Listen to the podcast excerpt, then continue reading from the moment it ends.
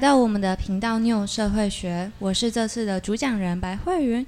这集我们邀请到范刚华老师和我们一起讨论疫情下的口罩试戴以及相关的议题。呃，大家好，我是范刚华。好，老师好。那其实今天会想讨论的题目呢，是我看到一篇文章，那它的标题很有趣。是疫情世代必备的口罩，是自卑者的救赎，却也是恶化容貌焦虑症的幕后推手。那其实我相信，就是听众应该对容貌焦虑这个词汇都不陌生。那之前我自己都觉得，哎，会有容貌焦虑症，可能是因为现在社群媒体很发达啦，就我们很容易会有比较的对象。那其实原本这个是想要拿来成为摄影法的题目，但被老师打枪，认为连接性不够。那就是这边还是想先问问老师，是否同意这篇文章的标题呢？或者老师是怎么看待这两者的连接呢？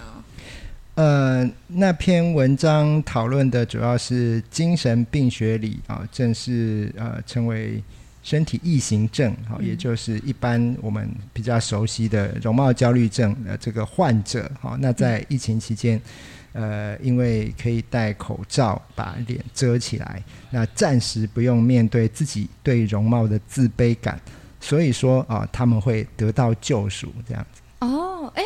可是这篇文章又说，因为就是口罩帅哥、口罩美女这个流行观念的出现嘛，会让容貌焦虑患者更担心自己不是口罩帅哥美女，甚至以后不敢脱下口罩，进而更加引发容貌焦虑症的问题。呃，所以这篇文章的作者啊，他会认为说。口罩是容貌焦虑症的幕后推手，哈。嗯。但是这种说法，我当然啦，听起来很耸动啦，所以容易引起大家的注意啦，哈。但是呃，根据这个精神科医师啊他们的研究啊，其实到目前为止，医学上对容貌焦虑症它的具体的成因还是不是很确定啊，所以成因不确定，我们 没没法这样推论。嗯。所以那篇文章。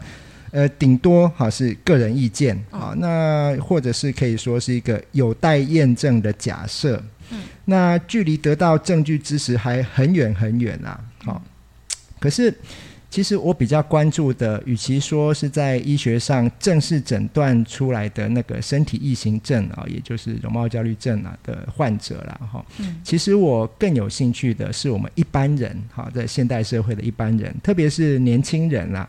会不会经常有容貌焦虑这样的一种心态？哦，那所以这边就想要再问问老师，就是你会怎么去解释或去定义这个所谓的容貌焦虑呢？嗯，我想我们可以把这个讨论的焦点哦，就是我们说的是容貌焦虑感，好，就不是容貌焦虑症，是一种感受嘛，哈。嗯。那我认为它是现代社会里一种叫社会评价焦虑这种处境的一部分所引发的。哦，社会评价焦虑，呃，我自己是第一次听到这个词汇啦，所以它是指说，就是我们随时处在一种呃担心别人认为自己不够好的压力，然后进而产生的焦虑感吗？嗯，对。就是好像一直被评分，哈，随时在参加选美比赛这样。那呃，这种焦虑感啊，其实是跟我们社会的变迁，好像都市化啦，或者是个人主义的盛行啊有关。嗯，那如果简单来讲，像跟过去农业时代来比较，我们现代人更需要靠自己的表现，好来建立自我认同感。嗯，那我们对自己的认同，其实比较多是来自于。别人怎么样评价我们这件事情的想象所造成的，嗯，哦，就像是现在就是 I G 什么按爱心啊，大家都会去看他的，就是比如说几个爱心啊，就觉得说，哎，如果越多爱心，就代表越多人喜欢自己的这一篇文章。那想请问老师，哎，你有看过之前日本很有名的石境秀双层公寓吗？没有，我很少看电视。没关系，反正就是一个很红的石境秀啦。那后来就是其中有一个女生自杀，那他在自杀前有留下讯息，就很直接的表达，就是因为每天遭受到一百则的，就是一定更多的网络留言，那其实都让他心里感到很受伤，然后甚至就是有很明确的有了结束生命吧，想消失的想法。哦，对啊，那这个就是我们刚刚其实只讲到都市化，那甚至像慧云提到，这是网络上的传播，让我们这个评价的焦虑更严重。为什么呢？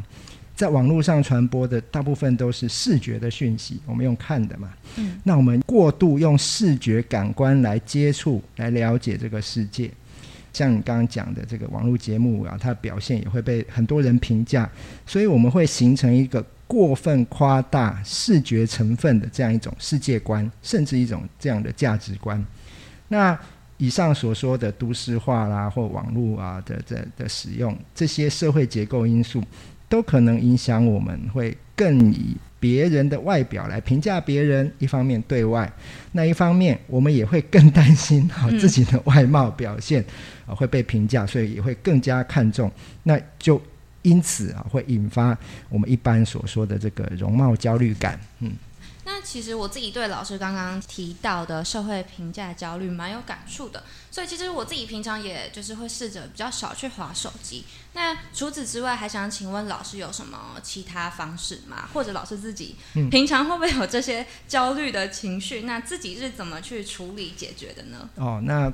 关于容貌焦虑，我是整整不会啊，因为我们我们有什么好这个这个这个这个中年的大叔哈，就不会有什么焦虑。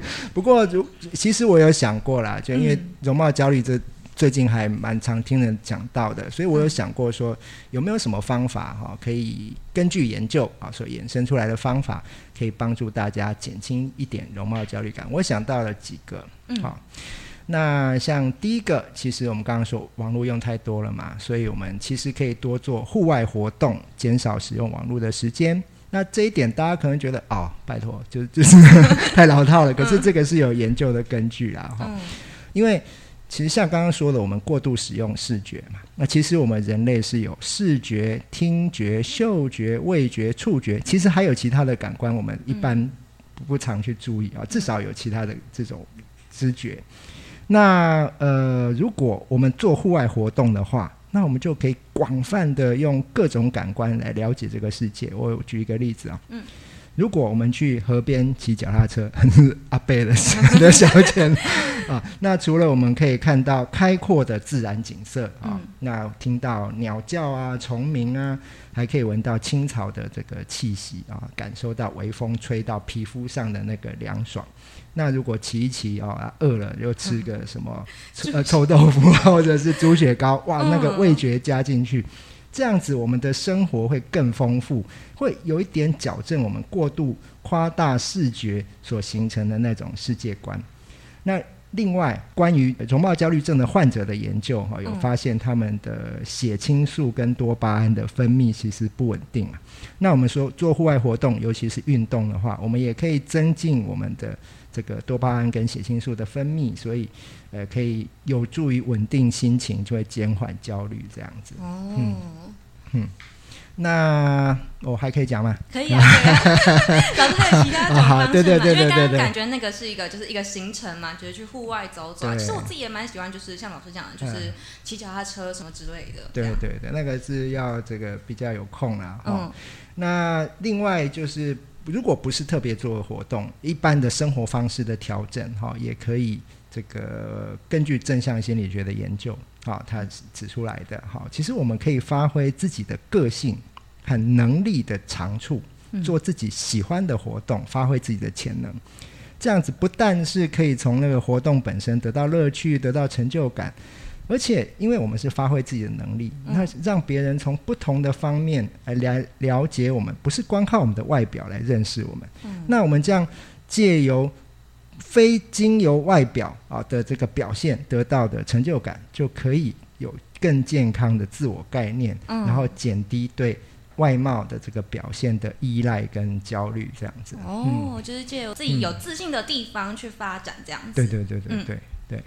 那。其实跟这个有关的哈，其实让我们能够减低焦虑。其实还有很重要的一点，就是我们可以多花时间跟呃亲人或者是朋友来相处哈，那培养我们比较深厚的友谊，然后有更多的社会支持的资源然后那呃，因为啊，其实精神医学的研究也有发现啊，那如果缺乏安全的依附关系，那可能会增加罹患容貌焦虑症的风险。好，那当然我们不只是谈容貌焦虑症的患者，那我们一般人哈也是，如果有安全的依附关系啊，可以心情比较稳定。嗯，好。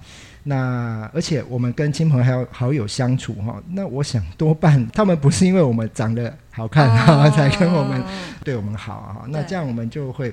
比较减轻啊那种压力啊，就不会过分看重自己的容貌了哈。嗯，就会减少对自己容貌的焦虑。对对对。哦，那很谢谢老师这次与我们的讨论。那希望这集能够帮助到大家。如果有相同类似心理层面问题的朋友们，不妨可以试试老师刚刚提的方式哦。那也欢迎大家在留言区告诉我们你的想法或者想听的主题。我们就下次见啦，大家拜拜。好，拜拜，拜拜。